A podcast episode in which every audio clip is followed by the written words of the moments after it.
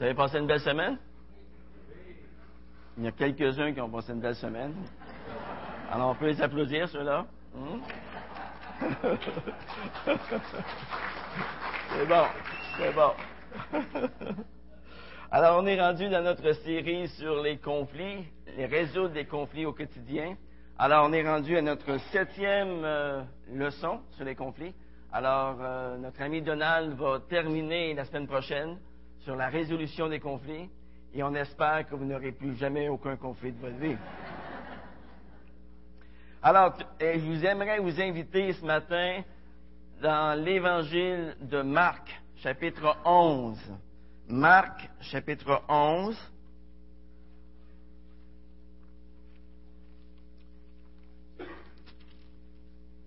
Verset 25. Mais avant, on va prier ensemble. Père éternel, merci. Merci pour l'opportunité que tu nous donnes ce matin de pouvoir plonger dans ta parole, de pouvoir aussi recevoir des instructions de toi. Seigneur, tu veux nous parler ce matin, à travers cette septième leçon, sur comment se réconcilier avec quelqu'un. Alors, Seigneur, dirige-nous. Parle à nos cœurs ce matin, par ton Esprit Saint, au nom de Jésus. Amen. Alors, la parole de Dieu nous dit dans Marc chapitre 11, verset 25, Et lorsque vous êtes debout en prière, Marc 11, verset 25. Et lorsque vous êtes debout en prière, si vous avez quelque chose contre quelqu'un, ne lui pardonnez pas. C'est ça qui est écrit? Non. Pardonnez. Pourquoi? Afin que votre Père qui est dans les cieux vous pardonne aussi vos fautes. Mais si vous ne pardonnez pas, votre Père qui est dans les cieux ne vous pardonnera pas non plus vos fautes. Vous savez, dans notre recherche pour résoudre un conflit avec une personne qui nous a offensés, il y a toujours une question qui se pose. Comment puis-je lui pardonner? Comment puis-je trouver une solution raisonnable aux problèmes qui nous divisent? Comment pouvons-nous en arriver à une vraie réconciliation? nous, en tant que chrétiens, saviez-vous que nous sommes les gens les plus pardonnés au monde? Est-ce que vous savez ce que ça a coûté à Dieu, le pardon de nos péchés? Le pardon de nos péchés a coûté à Dieu la mort de son Fils unique. Et voilà pourquoi nous devrions être les gens qui accordent le plus de pardon dans le monde nous avons été tellement pardonnés. Mais par expérience, comme chacun de nous le sait, c'est souvent difficile de pardonner complètement. Surtout, surtout, si l'offense est vraiment grave. Bien souvent, nous sommes comme piégés dans une forme de pardon qui n'est pas biblique du tout. Par exemple, nous disons, ah, je te pardonne. Mais ça ne sera plus jamais pareil comme avant entre nous. Oublie ça. Mais dites-moi, qu'est-ce qui se passerait si Dieu vous pardonnait de la même manière que vous pardonnez aux autres? Qu'est-ce que vous ressentiriez si vous veniez tout juste de, confesser un péché très grave à Dieu? et qui vous répondent Ah, je te pardonne, hein. mais ça ne sera plus jamais pareil entre nous. Ça ne sera plus comme avant. Oublie ça. Est-ce que vous vous sentiriez pardonné? Vous savez, Dieu a établi une norme très élevée à atteindre lorsque nous avons l'opportunité de pardonner à quelqu'un dans Matthieu chapitre 6, verset 12, dans la prière du Notre Père que Jésus a enseigné à ses disciples. Il est écrit, Pardonne-nous nos offenses comme nous pardonnons aussi à ceux qui nous ont offensés. Dans Colossiens chapitre 3, verset 13, la parole de Dieu nous dit, supportez-vous les uns les autres. Faites-vous grâce réciproquement. Pardonnez-vous, hein? Faites-vous grâce. Pardonnez-vous réciproquement. Et si quelqu'un se plaint d'un autre, comme le Christ vous a fait grâce, comme le Christ vous a pardonné, vous aussi faites de même. Dans Éphésiens 4, verset 32, la parole de Dieu nous dit, soyez bons les uns envers les autres, compatissants, vous pardonnant réciproquement comme Dieu vous a pardonné en Christ. Avez-vous remarqué un petit mot qui revient dans les trois versets que je viens de citer? Le mot comme. Comme. C'est un mot qui veut dire de la même manière. Donc, de la même manière que Dieu me pardonne, c'est de cette façon que je dois pardonner à toute personne qui m'a offensé.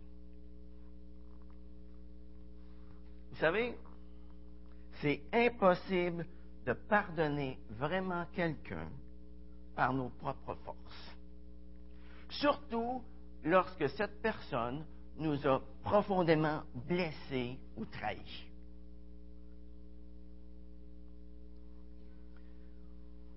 Vous pouvez tout faire pour ne pas penser à ce que l'autre vous a fait.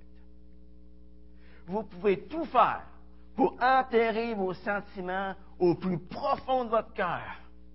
Et vous pouvez même faire un beau sourire lorsque vous rencontrez cette personne.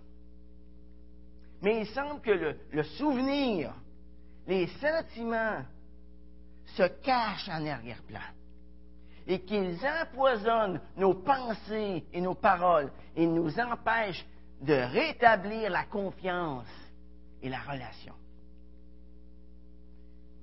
Il n'y a qu'un seul moyen pour surmonter ces barrières. C'est d'admettre que nous ne pouvons pas pardonner par nos propres forces et que nous avons désespérément besoin de Dieu pour changer notre cœur. Est-ce qu'il y a eu des moments dans votre vie où vos prières les plus secrètes étaient comme celle-ci? Seigneur, je n'arrive tout simplement pas à pardonner à cette personne. En fait, je ne veux pas lui pardonner. Jusqu'à ce qu'il ait souffert pour tout ce qu'il m'a fait subir. Il ne mérite pas de s'en sortir comme ça. Mais Seigneur, ta parole m'avertit que mon manque de pardon va ronger mon âme. Et ça va construire un mur entre toi et moi. Ô Seigneur, je reconnais que tu m'as pardonné beaucoup plus que je ne pourrais pardonner à qui que ce soit. Tu as donné ton Fils unique pour me pardonner. Ô Seigneur, aide-moi à pardonner à cette personne. Change mon cœur pour que je puisse lui pardonner et l'aimer de la même manière que tu m'as pardonné et que tu m'as aimé. Vous savez, c'est ce genre de sincérité, c'est ce genre de dépendance envers Dieu qui est la clé pour emprunter le chemin du pardon et de la réconciliation. Aujourd'hui, j'aimerais regarder avec vous le pardon sous deux angles différents. Ce qu'il est et ce qu'il n'est pas, véritablement. Alors, si nous voulons comprendre c'est quoi le pardon, nous devons tout d'abord saisir ce qu'il n'est pas. Premièrement, le pardon, comme on l'a vu dans la vidéo tantôt, le pardon n'est pas une émotion.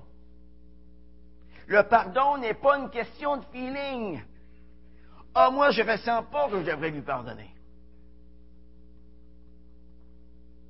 Est-ce que vous avez déjà ressenti des sentiments comme ça?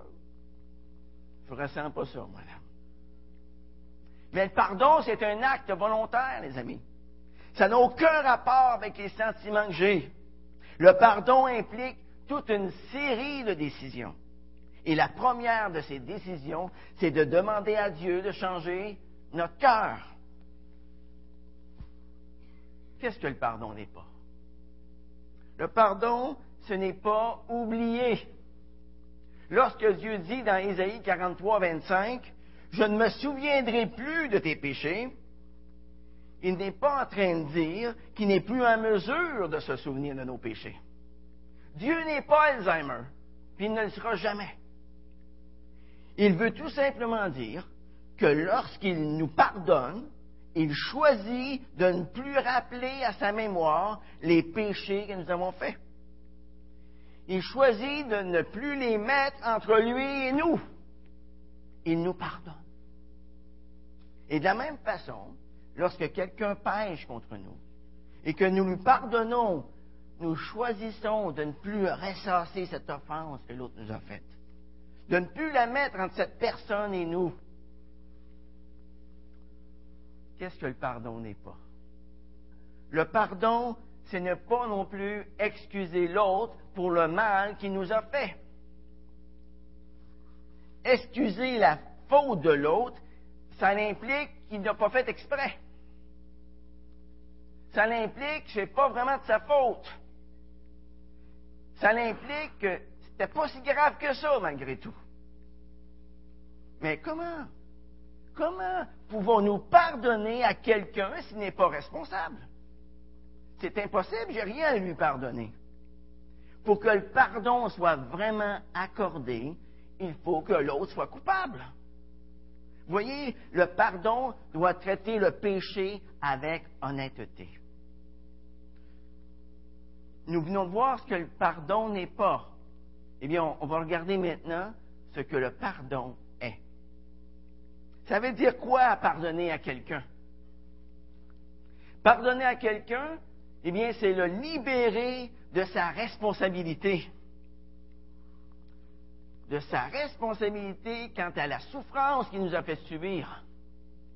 Lorsque quelqu'un pêche, cette personne crée une dette envers la personne qu'il vient d'offenser. Et quelqu'un doit payer pour cette dette. Il y a deux sortes de dettes que nous pouvons faire. Premièrement, il y a la dette que l'offenseur peut payer. Par exemple, si quelqu'un vous laissez traîner votre portefeuille quelque part, vous êtes traîné un petit peu, vous laissez traîner votre portefeuille, puis quelqu'un en profite pour vous soutirer un petit 200 dans votre portefeuille. Hmm? Et si par la suite, cette personne-là est prise de remords, puis elle vient vous remettre votre 200 pièces, puis en plus, elle en rajoute 20 pour vous dédommager des, ennuis que ça a pu vous causer. Vous pouvez lui dire, c'est bien beau, mon ami, c'est réglé. Il n'y a plus de problème. Justice était faite. Tout est rétabli. Vous avez récupéré votre 200 pièces. La personne vous a dédommagé. Ça n'a pas blessé votre cœur. Hein? Ah, vous allez peut-être faire un petit peu plus attention à votre portefeuille en sa présence, parce que vous ne voulez pas être une pierre d'achoppement pour lui, mais, mais c'est tout. Il ne vous doit plus rien. Voyez, ça c'est une dette que l'autre peut vous remettre. C'est facile. Mais il y a une dette pour laquelle l'offenseur n'est pas capable de payer. Supposons qu'une personne a sali votre réputation bien comme il faut, en disant du mal de vous devant un grand nombre de personnes. Et supposons que ça a eu des conséquences catastrophiques dans votre vie. Par exemple, vous avez perdu votre emploi à cause de cela. Depuis ce moment-là, eh bien, vous avez perdu non seulement votre emploi, mais vous avez perdu votre réputation. Vous avez perdu votre maison puis votre femme et vos enfants vous ont quitté. Et ensuite, vous êtes tombé dans une grande dépression à cause de tout ce que vous veniez de vivre. Et là, supposons que cette personne vienne vous demander pardon pour le mal qu'elle vous a causé. Voyez-vous, c'est plus tout à fait pareil. Comme le 200 pièces de tantôt qu'on vous a remis. Plus du tout pareil. Cette personne a blessé votre cœur elle vous a fait un tort considérable. Et elle n'est pas en mesure de payer pour le tort qu'elle vous a causé. Et même si elle vous donnait un bon montant d'argent, ça ne va pas enlever la douleur. Proverbe 8, verset 34-35 nous dit que lorsque le cœur est atteint, même si l'offenseur multiplie les cadeaux, il ne, ne, peut pas enlever le mal qu'il a produit sur vous. Regardons une autre situation où l'offenseur ne peut pas payer. Supposons que vous avez commis l'adultère et que là vous dites à votre femme Ah, j'ai eu tort. J'ai eu tort. C'est pas correct ce que j'ai fait. Je me repens et je coupe cette relation avec cette fille. Puis là, je vais sortir un rire, puis on va aller faire un beau voyage ensemble en Europe, juste pour décompresser. Hein? Votre femme va probablement vous dire, c'est bien beau tout ça, mais tu sais, j'ai de la difficulté à passer par-dessus ce qui vient d'arriver. Je me sens trahi, je me sens trompé, j'ai mal en dedans. Même si vous multipliez les cadeaux pour vous faire pardonner vous n'êtes pas en mesure de payer pour la douleur émotionnelle que vous avez causée à votre épouse. Elle ne pourra jamais se sentir libre de ce que vous lui avez fait juste parce que vous lui donnez une voiture, juste parce que vous l'amenez en Europe pour une couple de semaines, ou juste parce que, bon, euh, vous rénovez toute la maison. Non, ça ne changera rien en son cœur. Le mal est fait les cadeaux n'ont pas cette capacité de lui enlever cette douleur qu'elle a en dedans. Et là, elle est face à un choix. Décider de ne pas vous pardonner ou bien décider de vous pardonner.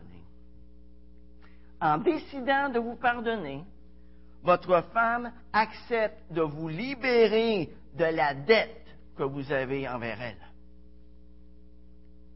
En décidant de vous pardonner, elle choisit de ne plus vous tenir responsable du mal que vous lui avez causé. Le pardon, les amis, je ne sais pas si vous le voyez, mais c'est une substitution. C'est une substitution.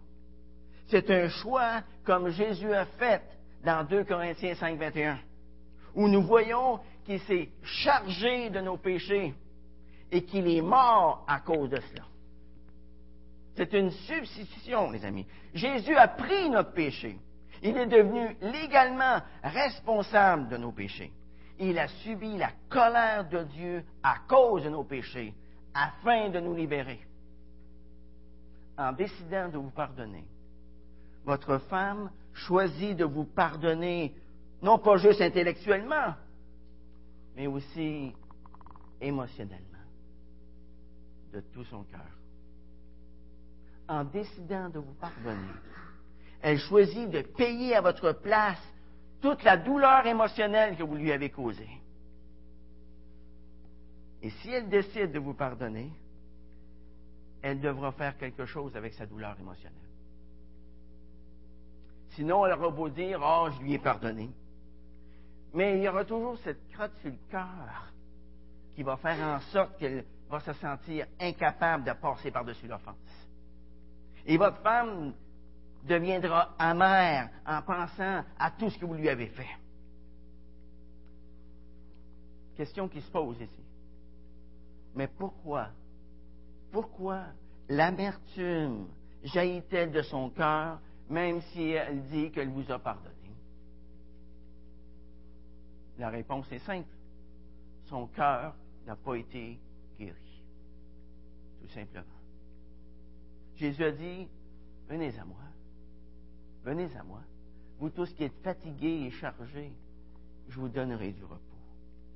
Dans Ésaïe 53, verset 4, la Bible nous dit qu'à la croix, Jésus a porté nos souffrances. Il s'est chargé de nos douleurs. En décidant de vous pardonner, votre femme devra amener à Jésus toute sa douleur émotionnelle que vous lui avez causée afin qu'il puisse lui-même la libérer. C'est Jésus qui libère. On n'est pas capable de se libérer soi-même de la douleur émotionnelle que l'autre a pu nous causer. Mais Jésus est capable. Jésus est capable. en amenant sa douleur à Jésus, elle peut dire, Seigneur, je choisis de pardonner à mon mari. Est-ce que tu vois, Seigneur? Est-ce que tu vois, Seigneur, la, douleur que ça m'a causée? Je suis prise avec ça. Je suis prise avec ça. Est-ce que tu peux mettre ta paix sur mon cœur, Seigneur? Ce cœur qui a été endommagé, humilié, trahi. Je me suis senti sale, violé en dedans. Guéris-moi, veux-tu? Et là, dans la prière, elle permet à l'Esprit de Jésus de venir guérir son cœur qui a été blessé. Vous savez, tout cela ne se fait pas nécessairement en cinq minutes. Moi, je peux prêcher ça en cinq minutes le matin. Mais ça peut être un processus qui peut durer des jours et des jours. Mais si votre femme ne passe pas à travers ce processus pour se débarrasser de sa douleur, eh bien la douleur va rester en elle. Par contre, si elle choisit d'amener sa douleur au Seigneur et qu'elle assume la dette de douleur que vous lui avez causée, alors à ce moment-là, son amertume, sa colère, son animosité vont disparaître. Elle sera libre à nouveau de vous aimer, de vous faire confiance. Le pardon qui nous libère, le pardon qui nous donne sa paix, c'est celui qui volontairement vient exonérer celui qui nous a fait du mal. Je le dégage, je l'affranchis, je le libère de sa dette contre moi. Je ne le tiens plus responsable des conséquences de son offense envers moi. Voyez, c'est un choix personnel que je fais. Et si je pardonne comme Dieu m'a pardonné, eh bien, ce pardon-là va me libérer complètement de mon amertume envers l'autre. Et ça va aussi me permettre de me réjouir d'une complète restauration lorsque l'autre personne sera prête à se repentir. C'est là que la restauration peut avoir lieu. Comme vous le voyez, le pardon dépend complètement de nous. Par contre, la restauration de la relation, ça c'est conditionnel à la repentance de la personne qui vous a offensé.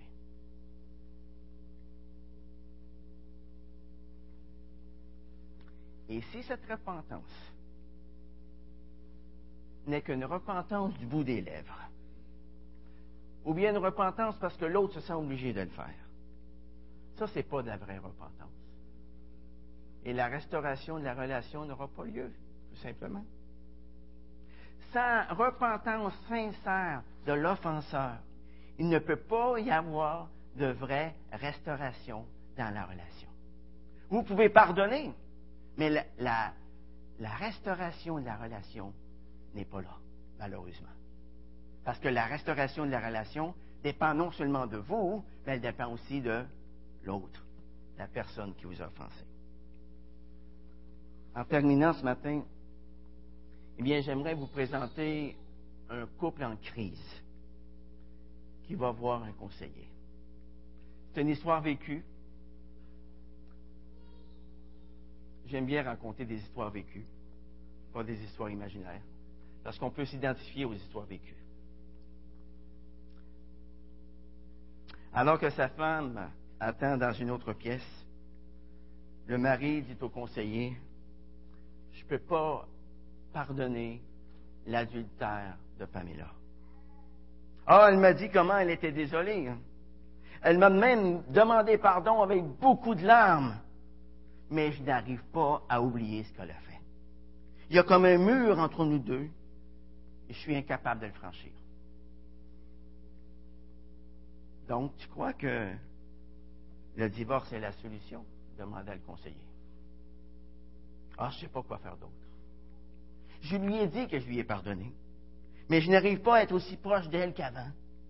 Elle est déprimée et elle a même pris un certain recul par rapport à moi. Nous sommes tous les deux déchirés. Il me semble que le divorce serait la meilleure solution.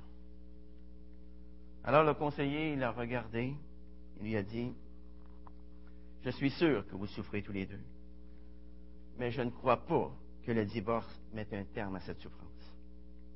Vous ne ferez que basculer d'une douleur à une autre.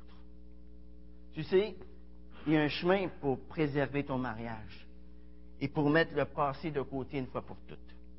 Mais tu ne trouveras jamais ce chemin par le pardon vide de sens que tu as offert à ta femme. Qu'est-ce que vous voulez dire par pardon vide de sens? Eh bien, eh bien, imagine que tu viens tout juste de confesser un terrible péché à Dieu. Et que pour la première fois de ta vie, il te parle d'une façon audible. Tu peux l'entendre. Et là, il te dit, je te pardonne, Richard. Mais je ne serai plus jamais aussi proche de toi qu'avant. Qu'est-ce que tu ressentirais? Et après une pause embarrassante, il répondit, ah, je pense que je croirais que Dieu ne m'a pas vraiment pardonné. Mais n'est-ce pas de cette manière que tu as pardonné à ta femme? Puis d'une voix douce, le conseiller a continué en disant, Imagine qu'à la place, Dieu t'a dit, Richard, je te pardonne. Je te pardonne. Je te promets de ne plus jamais penser à ton péché à partir de maintenant. Je te promets de le couvrir. Je te promets de ne plus jamais le faire revenir à la surface et de l'utiliser contre toi. Je te promets de ne jamais en parler à d'autres. Et je te promets de ne jamais laisser ce péché se mettre entre nous et gêner notre relation. Et là, après un, long moment de silence, des larmes commencèrent à couler le long des joues de Richard. Et là, il a dit, à ce moment-là, je saurais que j'ai été complètement pardonné. Mais je ne mériterai pas ce genre de pardon à cause de la manière dont j'ai traité ma femme. Alors le conseiller lui a dit, mériteras-tu un jour ce pardon? Le pardon de Dieu, c'est pas quelque chose qui se mérite. Le pardon de Dieu, c'est un don gratuit accordé par la mort de Jésus pour toi sur la croix. Il ne te pardonne pas parce que tu l'as mérité, il te pardonne parce qu'il t'aime. Lorsque tu auras compris à quel point le pardon de Dieu est précieux et complètement immérité, tu voudras à ce moment-là pardonner à ta femme de la même manière que tu as été pardonné.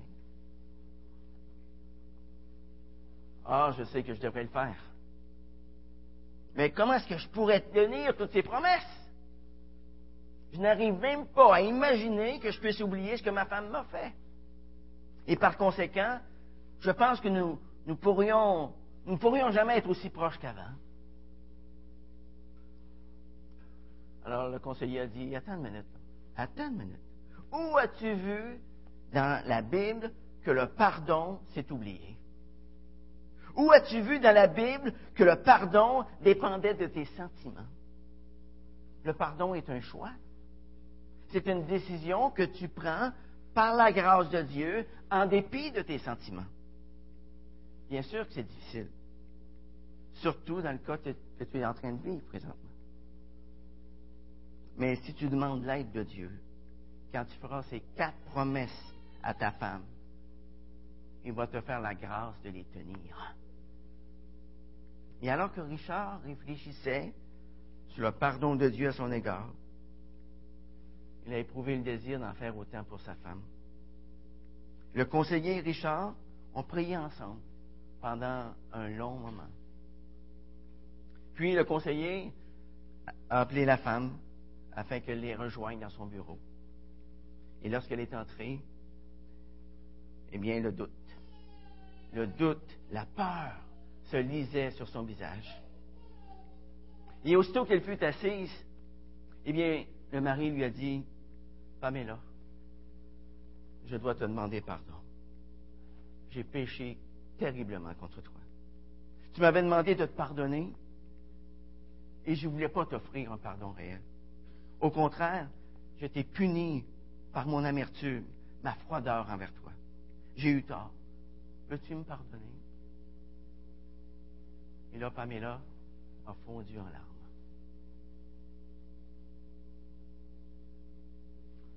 Et entre les sanglots, elle a déversé ses sentiments remplis de honte et de culpabilité, ainsi que sa peur que son mari ne peut jamais oublier.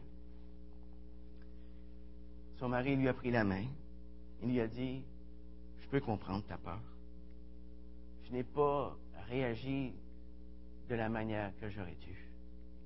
J'avais oublié à quel point Dieu m'avait pardonné. Mais il m'a aidé aujourd'hui. Et je veux te pardonner de la même manière qu'il m'a pardonné. Par sa grâce, par sa grâce, je te promets de ne pas demeurer sur cette offense plus longtemps. Par sa grâce, je te promets de ne plus jamais faire revenir à la surface tout cela et de l'utiliser contre toi. Par sa grâce, je te promets de ne jamais en parler à d'autres. Et par sa grâce, je te promets de ne pas laisser cette affaire entre nous deux gêner notre relation. Et là, Richard a pris Pamela dans ses bras.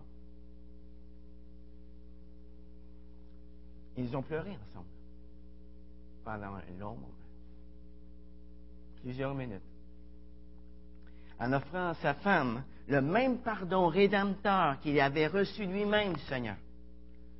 Richard a apporté la vie et l'espoir dans sa vie de couple. Et bien qu'ils aient dû être suivis pendant plusieurs séances pour traiter les racines qui avaient causé leurs problèmes conjugaux, le pardon a tracé un chemin dans les décombres du passé. Et par la grâce de Dieu, ils ont pu régler les problèmes du passé. Et qui s'est soldé par la suite par un mariage complètement restauré. Et un témoignage vivant de la puissance réconciliatrice de Jésus-Christ. Souvenons-nous, les amis, que le pardon, c'est un choix. C'est un choix que nous faisons. À qui avez-vous besoin de pardonner en ce moment? Pensez-y. À qui avez-vous besoin de pardonner? Voulez-vous ce matin faire ce choix de lui pardonner? Maintenant? Maintenant. Prions. Seigneur, nous voulons te remercier pour ton merveilleux pardon envers nous. Merci parce qu'à la croix, eh bien, tu as payé pour tous nos péchés. Tu as porté nos souffrances. Tu t'es chargé de nos douleurs. Seigneur, ce matin, nous voulons aussi te confesser ces moments dans notre vie où nous t'avons dit, Seigneur, je n'arrive tout simplement pas à pardonner à cette personne. En fait, je ne veux pas lui pardonner jusqu'à ce qu'il ait souffert pour tout ce qu'il m'a fait subir. Il ne mérite pas de s'en sortir comme ça. Seigneur, pardon. Pardon pour toutes les fois où ça s'est produit dans ma vie. Au Seigneur, change mon cœur pour que je puisse pardonner aux autres, que je puisse les aimer de la même manière dont toi tu m'as aimé, dont toi tu m'as pardonné. Seigneur, encore une fois, je reconnais que je ne pourrai jamais le faire sans toi. Alors Seigneur, viens à mon secours afin que je puisse pardonner complètement à la personne qui m'a fait un tort. Dans le beau nom de Jésus. Amen.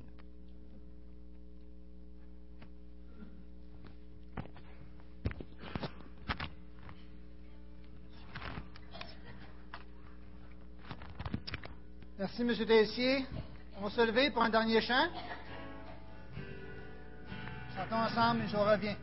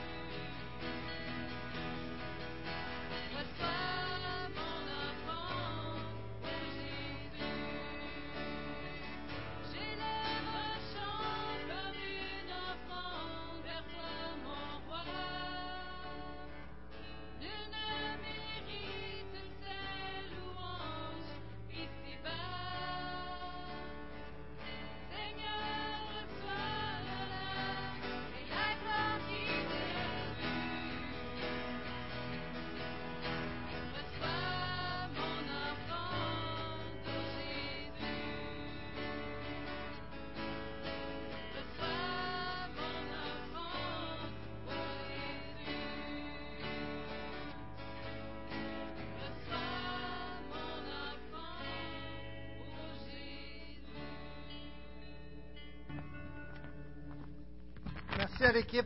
Merci à vous tous. Je vous souhaite un bon restant de dimanche, une bonne semaine. Que Dieu vous bénisse.